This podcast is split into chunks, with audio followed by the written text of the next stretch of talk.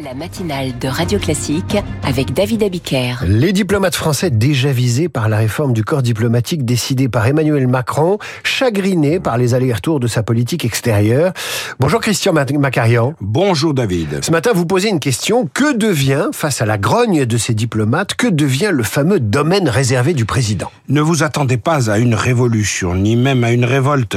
Les diplomates sont bien trop policés pour cela. Attendez-vous plutôt à une rupture de confiance, à une mauvaise ambiance. Car depuis qu'Emmanuel Macron a décidé en 2022 la mise en extinction, je cite, des deux corps diplomatiques, les conseillers des affaires étrangères et les ministres plénipotentiaires, eh bien les diplomates se sentent mal aimés.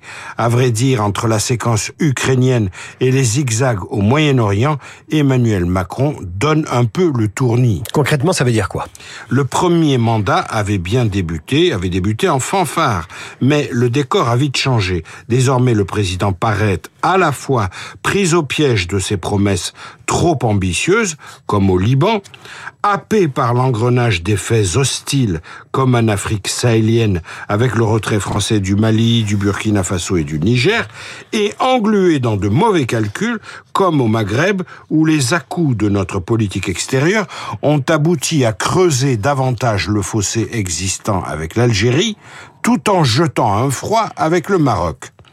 Sur l'Ukraine, l'épisode résumé par la phrase ⁇ Il ne faut pas humilier la Russie ⁇ l'an dernier, a mis la France en porte-à-faux par rapport à ses partenaires européens.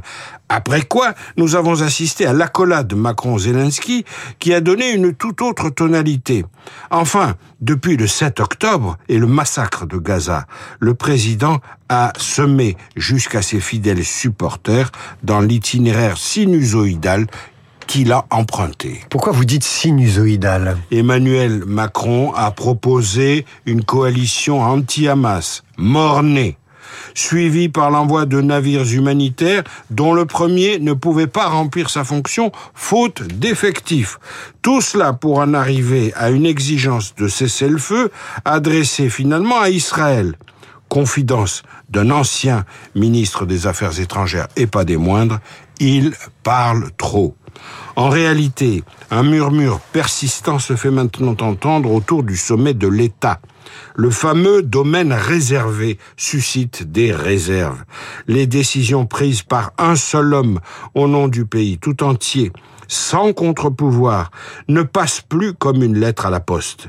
D'une part, le grand désordre du monde a rendu la prise de décision extrêmement complexe et instaure le dissensus là où il y avait naguère consensus, comme à l'époque sous Mitterrand ou sous Chirac.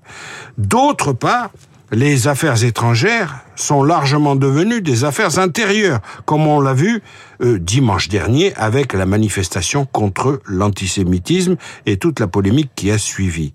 Un jour viendra où le terme de domaine réservé inventé par Jacques Chaban-Delmas en 1959 paraîtra Et la chronique de Christian Macarian revient demain à 7h40. Merci Christian. Dans un instant, le journal imprévisible s'intéresse à l'éruption volcanique qui menace en Islande et vous propose un voyage au centre des cratères. Radio Classique 7